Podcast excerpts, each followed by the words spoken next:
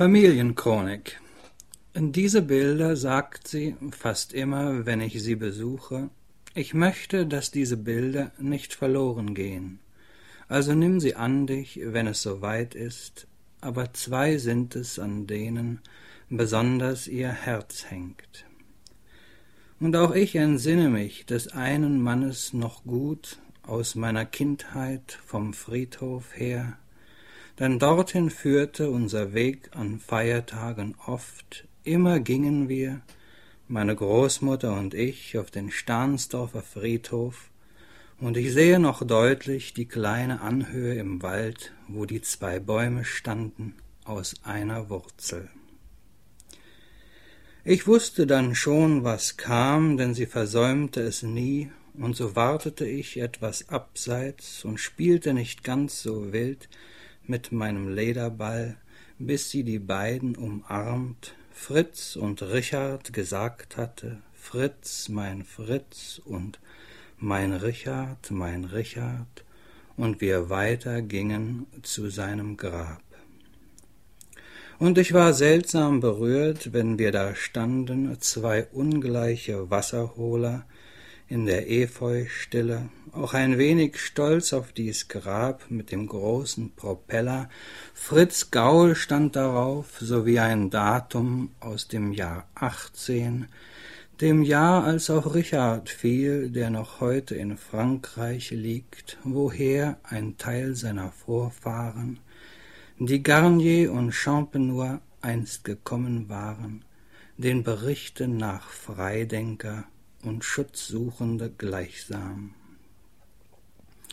Er soll der Klügste gewesen sein in unserer Familie, und auf dem Bild, das uns dann der Staat geschenkt hatte, war ein liegender Krieger gezeichnet im Gehölz, und darunter war von Umsicht und Tatkraft die Rede.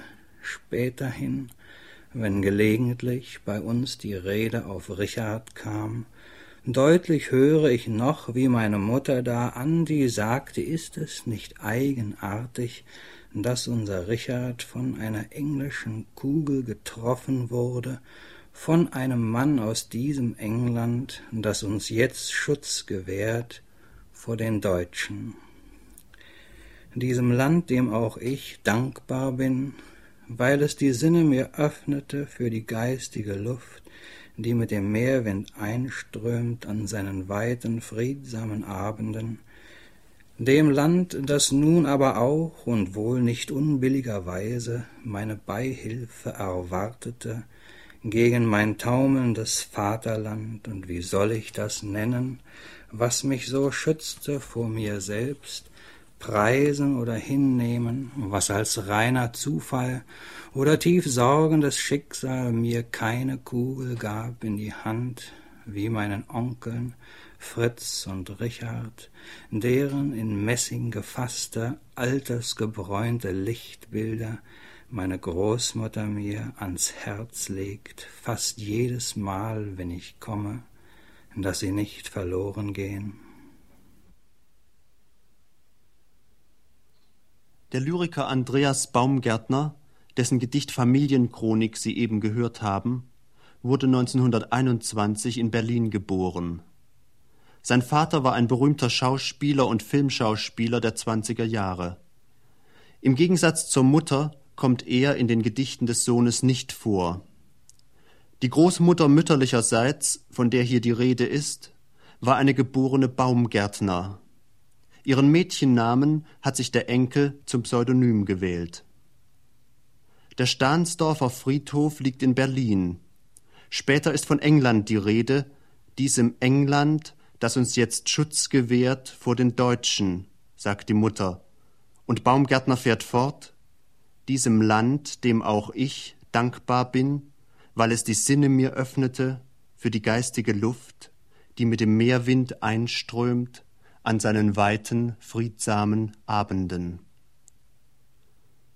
Die Familie musste in den 30er Jahren emigrieren, ging nach England, wo der Sohn bei Ausbruch des Krieges, paradoxerweise als Deutscher, interniert wurde. In dem Internierungslager Sutton Coldfield hat er als 19-Jähriger auch das Zelt der Juden gesehen und ihre Gesänge gehört. Sutton Coldfield 1940 Manchmal im Frühnebel höre ich Gesang und gehe hinüber nahe an das Zelt, aus dem Israel singt. Fremd ist es, eine kalte Mauer um ihr Lied.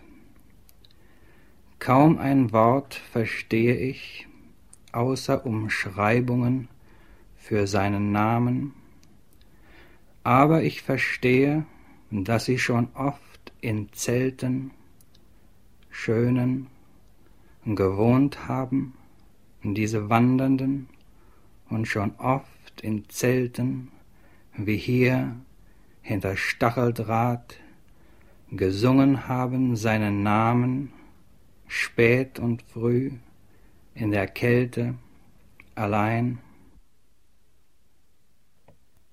In ein anderes Gedicht über das jüdische Problem hat Baumgärtner nach Art einer Montage Sätze aus dem Totengebet der Juden einbezogen.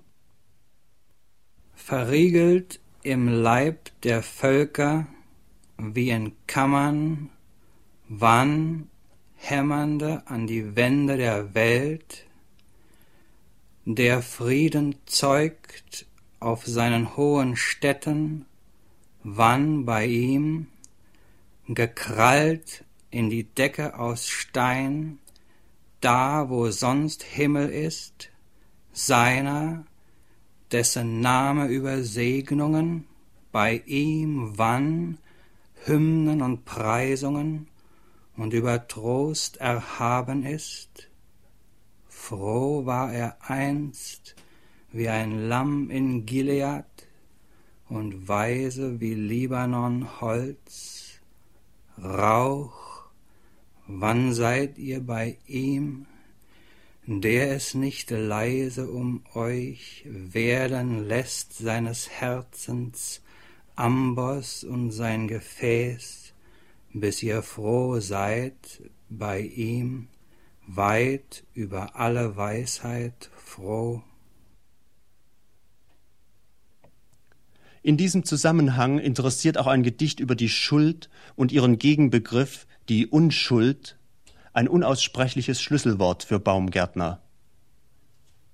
Etwas Rührendes ist der Begriff der Schuld, der die Jagd und Schonzeiten und die Willkür verhängt, kennt ihn nicht. Aber ratlose Menschen schreiben sich Schuld zu, vertrauend, dass sie einen Riss stopfen, wo Dunkelheit einströmt.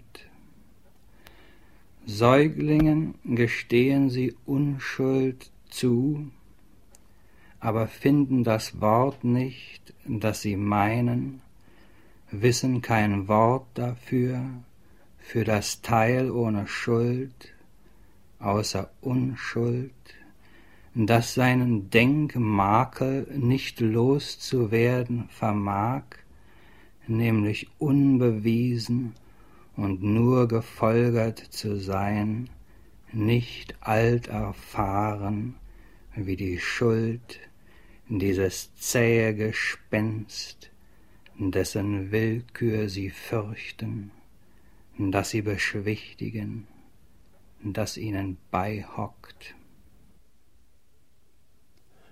Um dem Internierungslager zu entkommen, musste Baumgärtner in die englische Armee eintreten.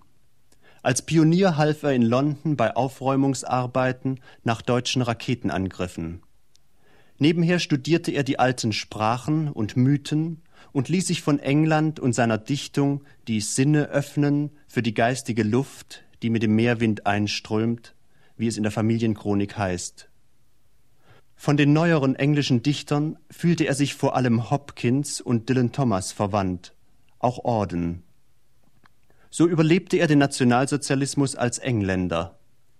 Nach dem Sieg der Alliierten kehrte er nach Deutschland zurück mit englischem Pass, den er noch heute vorzieht. Das Schicksal, dem er entgangen ist, ließ ihn jedoch nicht ungeschoren. Ich musste es niemals am Leibe bestehen, habe alles nur abgebildet gesehen, doch bin auch so nicht drüber weggekommen, es will nicht ruhen in mir und ausgeschehen. Den ich da sehe, wer vergäße ihn, vor seinem Mörder an der Grube knien, seine Minute wird mir nicht genommen, von keinem Sühnlamm, keinem Hölderlin. Jungfräulich erhebt sich das Jahr wie je, Rauschzeiten kommen und der nüchternde Schnee. Ich atme Frieden, die Gespräche kreisen, furchtlos um Clio und Melpomene. Und doch ist etwas, das zugrunde ging, in jedem ärmsten und schuldlosen Ding, das starb im Stein, erkaltete im Eisen, im Gras verblich und sich im Holz erhing.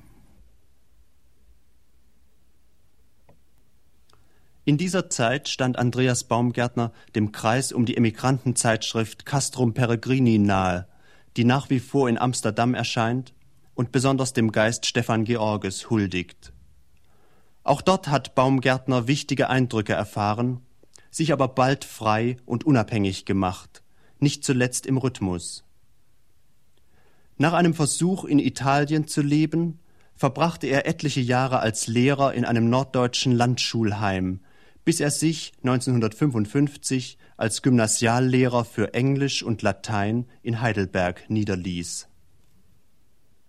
Schön ist es, den Erzählungen der Davongekommenen zu lauschen, weiß man doch immer von vornherein, dass sie ein gutes Ende nehmen in der allerletzten Minute, als die Furchtbarkeit gerade am schamlosesten ausholte, kam das letzte Flugzeug, der letzte Transporter, und so hat man ein gutes Gefühl, wenn der Erzähler so lebendig erzählt.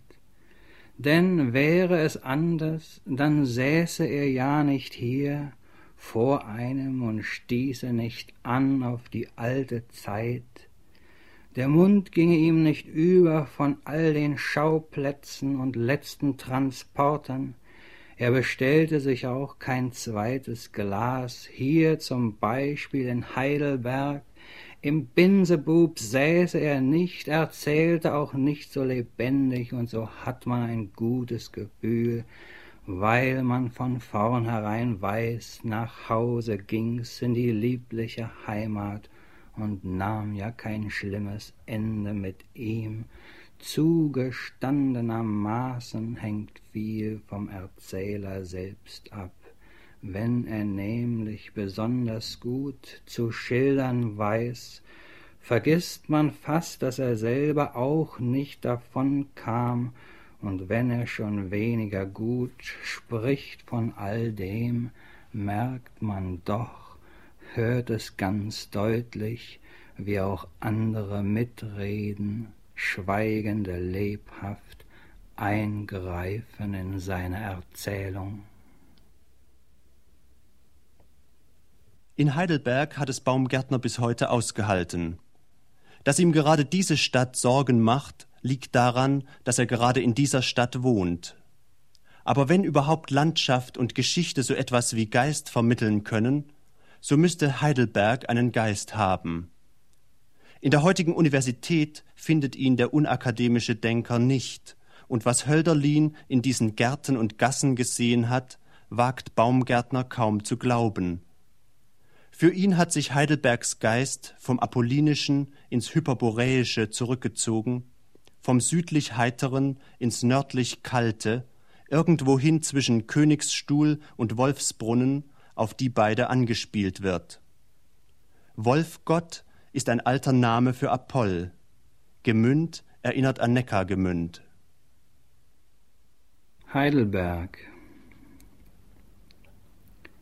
Dein Geist, der nun auch seinen Namen zurücknimmt an die stadtüberschweigenden, atmenden Hügel und dort wahlheimisch wird unter gelehrsamen Bäumen, im schönen Hörsaal der Krähen regnerisch anwesend, Odin orakelnd und gekönigt im Gleitflug der Bussarde, wann wird er, wenn je, seiner hyperboräischen Zuflucht müde, der Wolfgott entwintern, hinabdürsten und neue Fügungen eintanzen, Fernklänge wie Gemünd, fließendes und doch fast schon begangbar wie unsriger Ort, mit Gärten und Gassen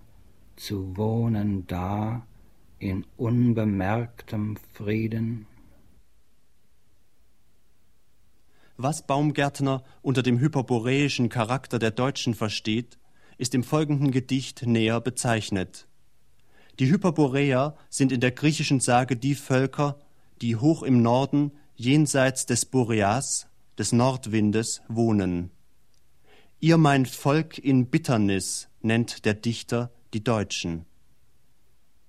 Eingezirkt im frostigen Bitterwald strauchelnde Schemen, um und um geisternd verschreckte, in den Boden schielend nach Licht, Ratschlagende um den flüchtigen Paradiesvogel unter Elstern und zerschlissener Irrer auf versponnenen Moosinseln, Dickichtvolk unter Nordhimmel gemummt, Unselige, wenn es Winter ist, Fröstelnde, wenn es Frühling ist, Ratlose vor den Sommern und vor dem Tode dem rasenden Herbstgott kniend um das geringste, um ein einziges Zeichen des Lebens, um das verwehte, winzige Mannakorn, ihr mein Volk in Bitternis. Versöhnlicher, heiterer ist das zweite Heidelberg-Gedicht. Heidelberg es kommt vor, da bleibe ich stehen auf der alten Brücke und schaue wie ein Durchreisender in die pastellne Einfalt des Neckartals, vergessend, dass ich hier wohne seit Jahren und länger, als man bestaunen kann, ein und dasselbe. Dass mich der Drogist Ecke Kaiser und Rohrbacher als Kunden betrachtet und im Konsumladen die Verkäuferin weiß, welchen Honig ich vorziehe, vergessend. Und ich würde gern, wenn sich das schickte, einen Passanten fragen, wie denn die Leute hier leben, wo sich versammeln, die Kinder und Ratlosen, aus welchem der Türme wer die Gefahr läutet und was gemeinhin fließt wie dieser Fluss. Lange Jahre hat Andreas Baumgärtner als Junggeselle in einem Mansardenzimmer der Kaiserstraße Nummer 14 gewohnt.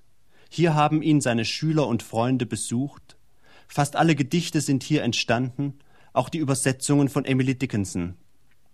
Nach dem Schulunterricht am Vormittag ging er gewöhnlich auswärts essen und brauchte anschließend zwei Stunden Schlaf, um wieder zu sich zu kommen. Das Bett war selten gemacht. Die Umgebung seines Zimmers schien er kaum wahrzunehmen. Hier habe ich ihn in langen Gesprächen über Gedichte kennengelernt, über Mythen, seine Dichter, zu denen er ein kollegiales Verhältnis hat, wenn man das sagen darf, Gespräche über das verlorene und das unverlorene Paradies sein bevorzugtes Thema. Hier in diesem Mansardenzimmer läutete er selbst die Gefahr, aber hier war er auch sich selbst und seinen Gedanken ausgesetzt. Interieur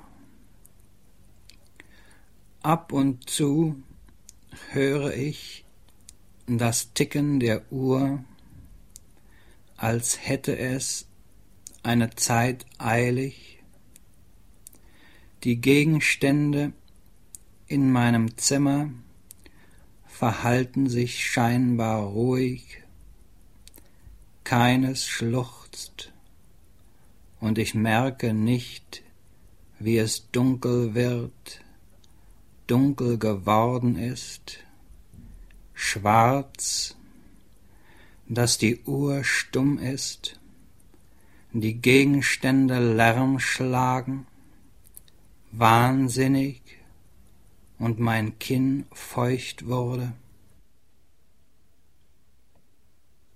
Wie gesagt, lebt Andreas Baumgärtner als Gymnasiallehrer. Von den Skrupeln dieses Berufes spricht das Gedicht Geschichtsprüfung. Geschichtsprüfung Wenn ich bedenke, dass in absehbarer Zeit reife Prüfungen stattfinden werden und Prüflinge nicht bestehen, weil sie Dinge nicht einordnen konnten, die im so oder anders bezeichneten Jahrhundert der Wirren geschahen, beispielsweise eine Primanerin den äußeren Anlass und die tiefere Ursache nicht spitzfingrig entheddern kann und die einzelnen Glieder der Ernstfälle unter besonderer Berücksichtigung ihrer einträchtigen Aus- und Nebeneinanderheit nicht schlüssig aufzureihen vermag, sich vielleicht verhaspelt und die Wendung, auf die es ankommt, einfach nicht mundfertig hat, denn ihr wird schwarz vor Gedächtnis, und der an sich wohlwollende, aber doch an die Prüfungsordnung gebundene Ausschuss sich gezwungen sieht, wenn ich dies ausdenke, kommt mich eine Art Wahnsinn an, wie ein nicht vernunftbegabtes Wesen, unfähig, die äußeren und inneren Ernstfälle auseinanderzuhalten und die Anlässe den richtigen Veranlassern zuzuordnen, wie ein bemogeltes Tier, das seine Milch nicht los wird, an die bankrotte Genossenschaft Mensch und den Sinn keines einzigen grünen Grashalms mehr nachweisen kann, will ich Laute ausstoßen, großgehütete in Gram, die haften bleiben, auf Stirnen und Schläfen der Felsen und blankes Entsetzen hervorrufen, zwischen den Zeilen der Annalen nicht zu beschwichtigendes, in den Taufbecken und Gräbern des unbekannten Säuglings. Die haften bleiben auf Stirnen und Schläfen der Felsen, das erinnert an Hiob 19, Vers 23 und 24. Ach, dass meine Reden geschrieben würden, ach, dass sie in ein Buch gestellt würden, mit einem eisernen Griffel auf Blei und zu ewigem Gedächtnis in einen Fels gehauen würden. Der Schülerin wird schwarz vor Gedächtnis, der Lehrer fühlt sich wie ein bemogeltes Tier, das seine Milch nicht los wird, an die bankrotte Genossenschaft Mensch und den Sinn keines einzigen grünen Grashalms mehr nachweisen kann. Hier ist wohl die Stelle, wo der Lehrer zum Propheten wird, in einem ganz unprätentiösen Sinn. Man hört es ja heute aus Gründen nicht gern, wenn die Dichter Seher genannt werden. Von Rühmkorff stammt die Devise Mensch sei helle, werde unwesentlich. Ich würde nicht anstehen, Andreas Baumgärtner einen Seher zu nennen, einen Seher in dem Sinne, dass er sieht, bevor er denkt, dass ihm das Sichtbare zu denken gibt, woraus wieder Bilder entstehen, Deutungen, denen er nachhängt, Visionen, Anschauungen, Vorhersagen und Nachsagen des Paradieses und der grauen Hölle, in allem Ernst und in aller Heiterkeit.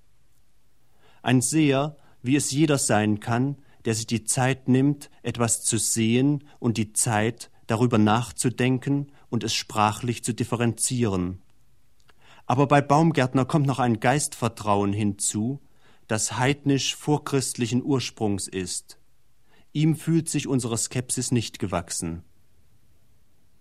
Nicht weil der Vormarschbefehl einen Frühling zu spät, der Durchhaltebefehl einen Winter zu lang und der Rückzugsbefehl nie kam, General Hü so, General Ho anders und Feldmarschall Y nichts tat, nicht weil beinahe alles gerade noch, wenn nur dies und das, warum? Weil schon, ehe ihm Flügel und Feld, der Same nicht war, der Siege ereignet, von Licht zu Licht, den die sicheren Winde heben und betten, der blüht, ehe wendige Schiffe und ein Salamis sind, nicht bedarf um seinen Bestand eines listigen Mannes und kopfloser Myriaden. Bisher haben wir zwei formale Prinzipien Baumgärtners kennengelernt, den metrisch-strophischen Stil mit Reim, wie in dem Gedicht Ich musste es niemals am Leibe bestehen, und den freirhythmischen Palando-Stil, wie etwa in der Familienchronik und in Schön ist es, den Erzählungen der Davongekommenen zu lauschen. In Nicht weil der Vormarschbefehl ist ein Element der konkreten Poesie hinzugekommen, in dem Verwirrung durch Verwirrung der Sprache dargestellt wird. Wieder freirhythmisch gehalten ist das folgende Gedicht. Mit einem großen Aufgebot an nordischen Mythen wird hier ein Porträt unserer Wohlstandsgesellschaft entworfen. Ihm folgt als Antwort und Kommentar ein zweites Gedicht in der kunstvolleren Leichtigkeit des Palando-Stils. Es beginnt mit den Worten Ehrlich gesagt, meinte die ältere Dame. Auch wir zogen aus, drei Meilen hinter Weihnachten, drei Zoll vor dem Ragnarök, das Gruseln zu verlernen, zu bewältigen unsere schlaraffen Zukunft. Denn wir wussten, es galt und war uns nicht Großes verheißen, den berüchtigten Schlagsahner Berg bäuchlings zu durchtunneln, wohlweislich ausgemergelt mit schlotternden Kaldaunen so zogen wir aus. Und siehe da, es gelang, Ulkus, der Maar des Gebäuches, war mit uns, robbte voran und verhalf uns zum Durchbruch. O, welch ein Wandel war das, welche Gerichte erdampften und wie kullerte aller Wege ein kugelrundes Glück. Heidrun, die apokalyptische Ziege, die gefräßige, hüstelte nimmer schadenfroh aus dem Baum der Welten.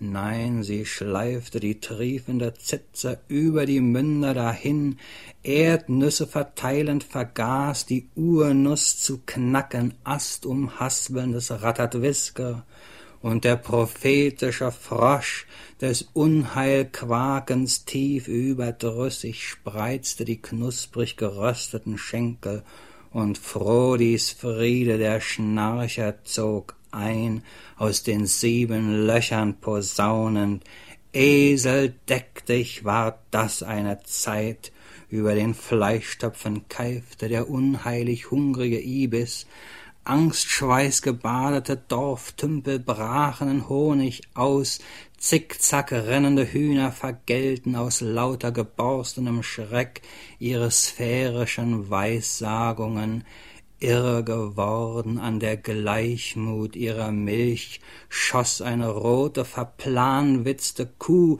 das Hundebrot hinter den Ofen angeisterte Mira ein Pulk von fluchenden Raumaffen im wundergläubigen Wal, Jan Rasmus erhob sich und spie in die Fiala zerkrähten Gehöfte, seine Geflügelten rochen und nicht mehr zu Knospen gelobten die lebenspeisenden Schwämme. Und was denn noch? Und war kein Ende des Verendens? Sämtlicher Dienst, gerade der Käfer, brachen den Urlaub ab, auf den Insektenhorsten verstummte das Tuscheln der schwarzen Bereitschaften, und was Hände hatte, verbarg sein Gesicht in den Händen.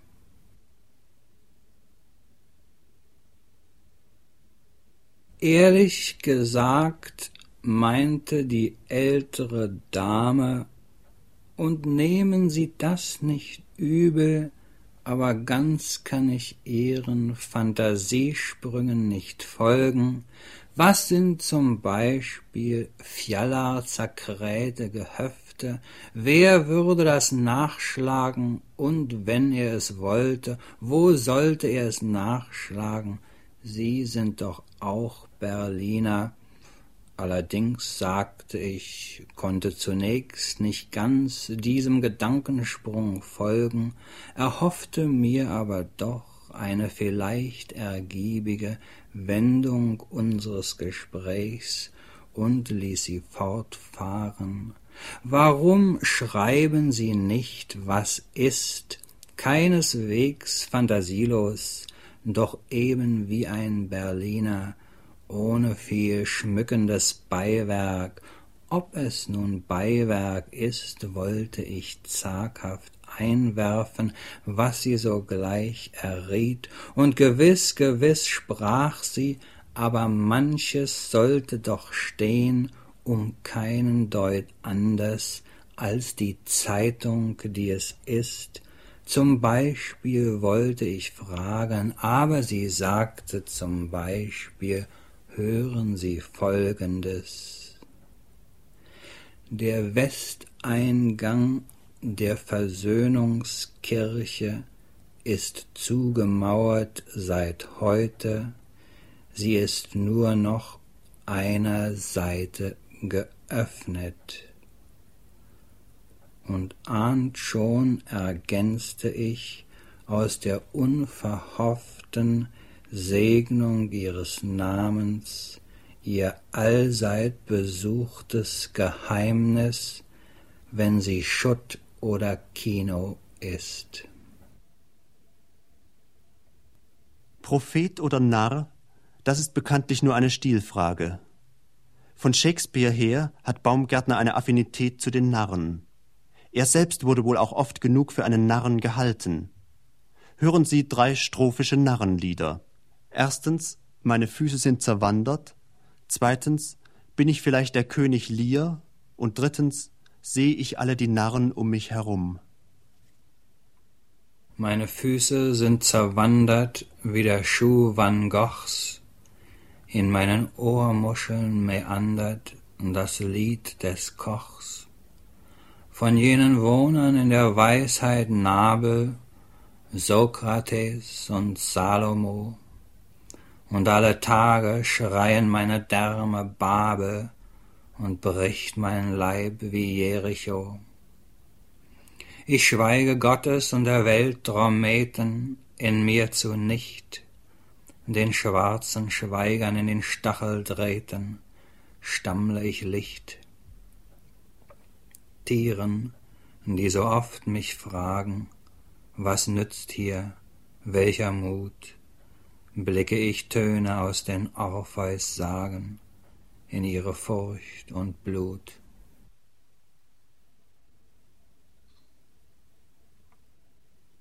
Bin ich vielleicht der König Lear mit den Kuckucksblumen im Haar?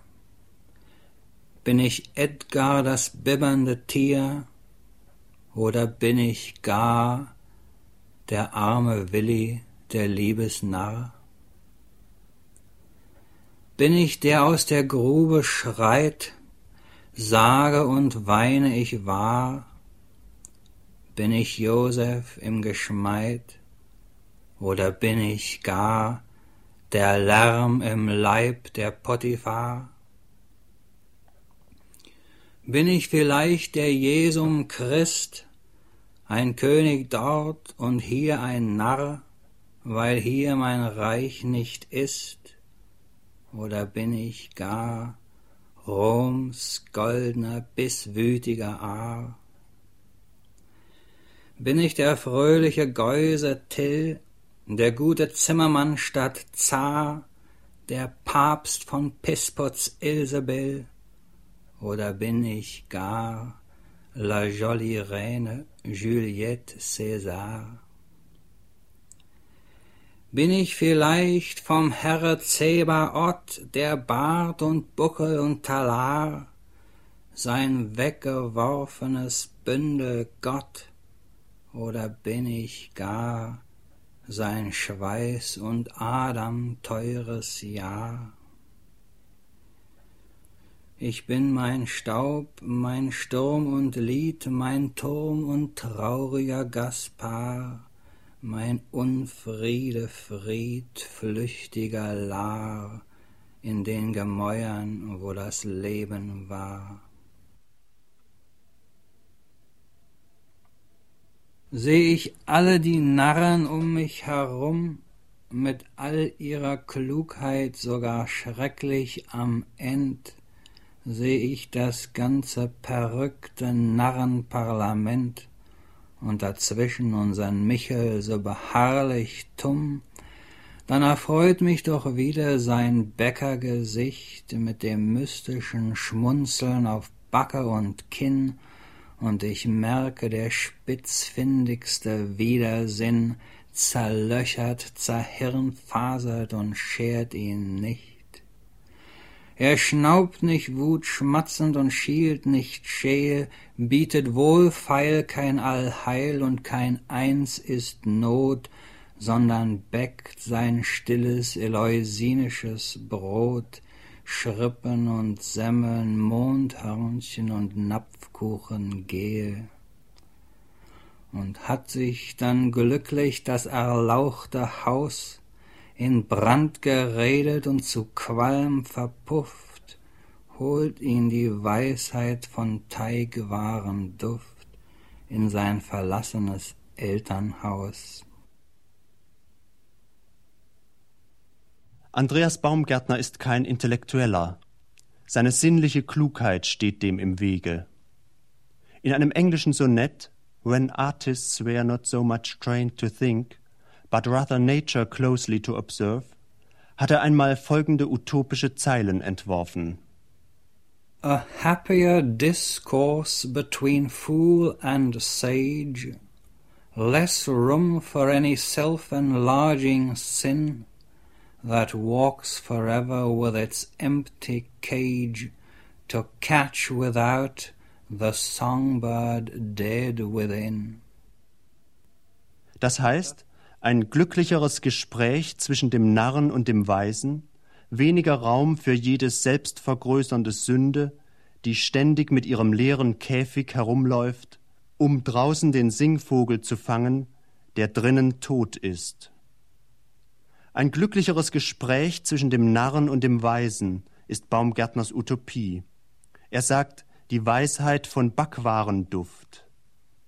In gewissem Sinn ist das sogar politisch eine Alternative, denn sinnliche Klugheit ist eigentlich Voraussetzung für Politik. Klug und mutig nennt Baumgärtner einmal einen Mann jenseits der Elbe, der es wagt, zurückzuwinken. Das geschah so. Auf einem Vergnügungsdampfer fuhren viele Leute. Plötzlich entdeckten die Leute zwei Menschen drüben. Diese beiden Menschen müssen Erlaubnis gehabt haben, dicht am Ufer zu gehen.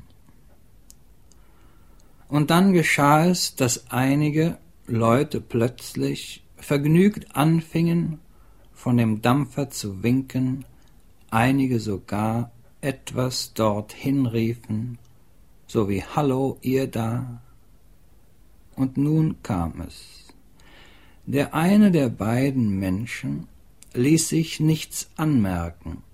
Er machte noch nicht mal eine Kopfbewegung, der andere aber tat Folgendes.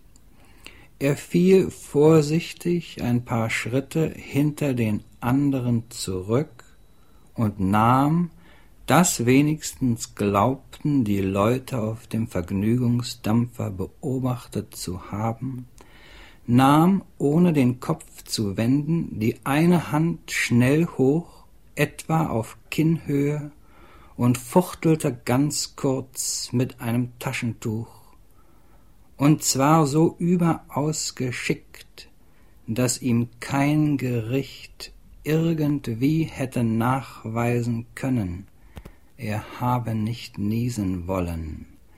Ihr versteht mich doch, nicht wahr, ihr Geschlechter? Der Mann winkte, dieser kluge und mutige winkte zurück. Solche Gebärden entgehen ihm nicht.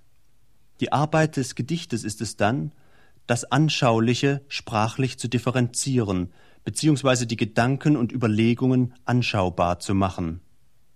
Ein schönes Beispiel solcher Wortfindung und gestischen Sichtbarmachens ist das Gedicht vom Drachensteigen. Ob das Bestand hat ob es bei fügsamster Fügung die Welt umträumen kann, wenigstens hoffen lässt, lohnt, sühnt, gut macht, übergrünt, ob es wert ist, einen schmutzigen Heller. Des unverdrossen zieht die kleine Zunft hinaus ins Freie und lässt im Unverfangenen ihre Drachen steigen, Buchen, Stäbe und Buntpapier, hinauf schaugaukeln, gonkeln, Oktobern um und um im Herbst herrlich. Denn da ist Unterkunft, Tauchblau und Luftstiegen, Fallrhythmen und die weiten Schweifschlüfte, tanzt die ganze schwerkernige Welt, hängt plötzlich abhängt von einem Faden Unvernunft, Hüpfbarkeit, Windheit, Fliehkraft und Flüchtigkeit. In einer schlichten Rede vor Schülern hat Andreas Baumgärtner einmal gesagt, einer der Gründe, warum ich gern an dieser Schule unterrichte, ist der, dass es mir jederzeit gestattet ist, während des Unterrichts meinen Blick auf die schöne Hügelkette zu heben, die sich zwischen Heidelberg und Rohrbach hinzieht. Ein Vorteil, den freilich nur die Lehrer und leider nicht die Schüler in vollem Maße genießen können. Auf diesen Hügeln ist in den mannigfaltigsten Tönungen und Leuchtungen die Sonne zu sehen. Wenn es uns nicht wieder gelingt, das schauende Herz an die Sonne, den Mond und die Sterne zu heben, wie zu Verwandten, wird unser Leben ohne Sinn sein, wird sich eine große Enttäuschung und Verlassenheit unserer bemächtigen, und wir werden wie Wesen sein, die losgelöst und einsam auf einer Eisscholle treiben. Müsst ihr denn immer noch vor Anbruch des Tages mit dem ersten schmalen Bewusstsein beikommen? dem Embryo eure Dogmen in den Neumund legen, Greisinnen einplanen und an Papieren schmieden, verändern sich nicht eure Akten, wenn ihr im Schlaf den verschiedenen Engeln ausgesetzt seid, wehrlos ihr selber an der ganzen Haut. Ist keine Zelle in euch, die ihr aufträumen könnt für eine Wiese, wo eurer Tagesbefehle kein beziffertes Nutzvieh und nicht das geduldige Gras eurer Maßnahmen harrt, wo die Sollpeitsche nicht alles Wollen zerschlägt, der bereitenden Hand, die nun Hass sät in die arglose Erde. Kommt nicht, eh ihr irgendwo hinkommt, etwas jemals zu euch, das nicht gegengezeichnet und anberaumt ist, das auch Zeit hat für das nutzlose Schaumkraut der Wiesen. Ein Lehrer, der fast ein Seher ist, muss sich auch mit den Auguren vom Tage auseinandersetzen. Baumgärtner erteilt ihnen eine souveräne Absage. Sage dem Vogelschauer, er möge gehen. Er nehme seinen Bauer mit oder lasse ihn stehen. Er soll ein Blau erkunden, in das zu fliegen lohnt, steil, windweit, ungebunden, belebt und nicht bewohnt. Er soll ein großes Schwingen, einen getanzten Schrei und aus der Fremde bringen aschfarbenes Phönixei. Mit den acht Weltenwinden über die Erde wehen, den Vogel Simurg finden, erfinden oder sehen. Dann mag er sich getrauen, den alten Schwalbenflug zu deuten und zu schauen, Wolken und Vogelzug. Auf einem ironischen Standpunkt gegenüber der etablierten Prophetie des Christentums steht auch das Gedicht Warum sollte der Python? Der Löwe darin bedeutet die vorchristliche, der Pelikan die christliche Welt.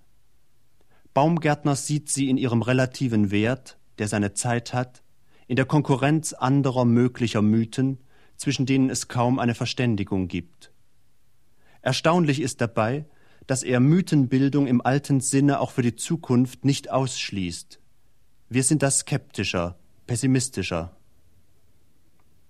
Warum sollte der Python, der sich auf Priester versteht und den Tempel nicht lästert, indem er gefüttert wird, den Adler befragen um seine hohen Wege, sein anderes Glück? Was also hat dann der Pelikan mit dem Herrn der Wüste zu reden? Nicht, dass er verlegen wäre um eine Antwort oder die Anrede etwa so. Du blonder Löwe, wie großmütig du blinzelst aus deiner molligen Macht, wie treu ist dein Gebrüll, du gutes Untier, und dein vereinsamtes, durch tamarisken Wälder beharrliches Ich will, war es kein schüchterner, verliebter Vogelruf. Ich will, ich will, bis in mein trauriges Holz. Wahrlich nicht ungerührt, du Löwenwilliger, vernahm ich deinen zarten Ingrimm, so etwa der Pelikan, aber er hat eben nichts mit dem blonden Untier zu reden, sie haben verschiedene Hunger und verschiedene Oasen, anders speisen sie, einstweilen findet der Pelikan noch, die seines Blutes bedürfen, und der Löwe ein Hochtal auf dem sonnigen Ölberg, bis wieder ein gesalbter Drache, ein Brennender, der seine Wüste sucht, aufbricht in den Vulkanen. Mit dem Christentum verbindet Baumgärtner eine Hassneigung. Christus ist ihm vertraut wie seine großen dichterischen, künstlerischen und philosophischen Vorbilder. Immer neu verbündet er sich mit ihm in menschlicher Kollegialität gegen das Christentum, das alle heidnische Weisheit ausgetrieben hat, die eigentlich Baumgärtners geistiger Ursprung ist. Die Ballade vom treuen Judas der treue Judas, der Verrat beging, als er für dreißig Silberling, wie die Legende es bemäntelt, an seines Meisters Halse hing, er liebte wahrlich seinen harten Herrn vor allen andern, die so gern Verräter glauben und ermitteln und richterlich zum Richtplatz kern. Des großen Petrifels wuchs nicht so grad durch Qual und Zweifel wie die Tat des Mannes dem Gewissheit wurde, die so sind, brauchen den Verrat.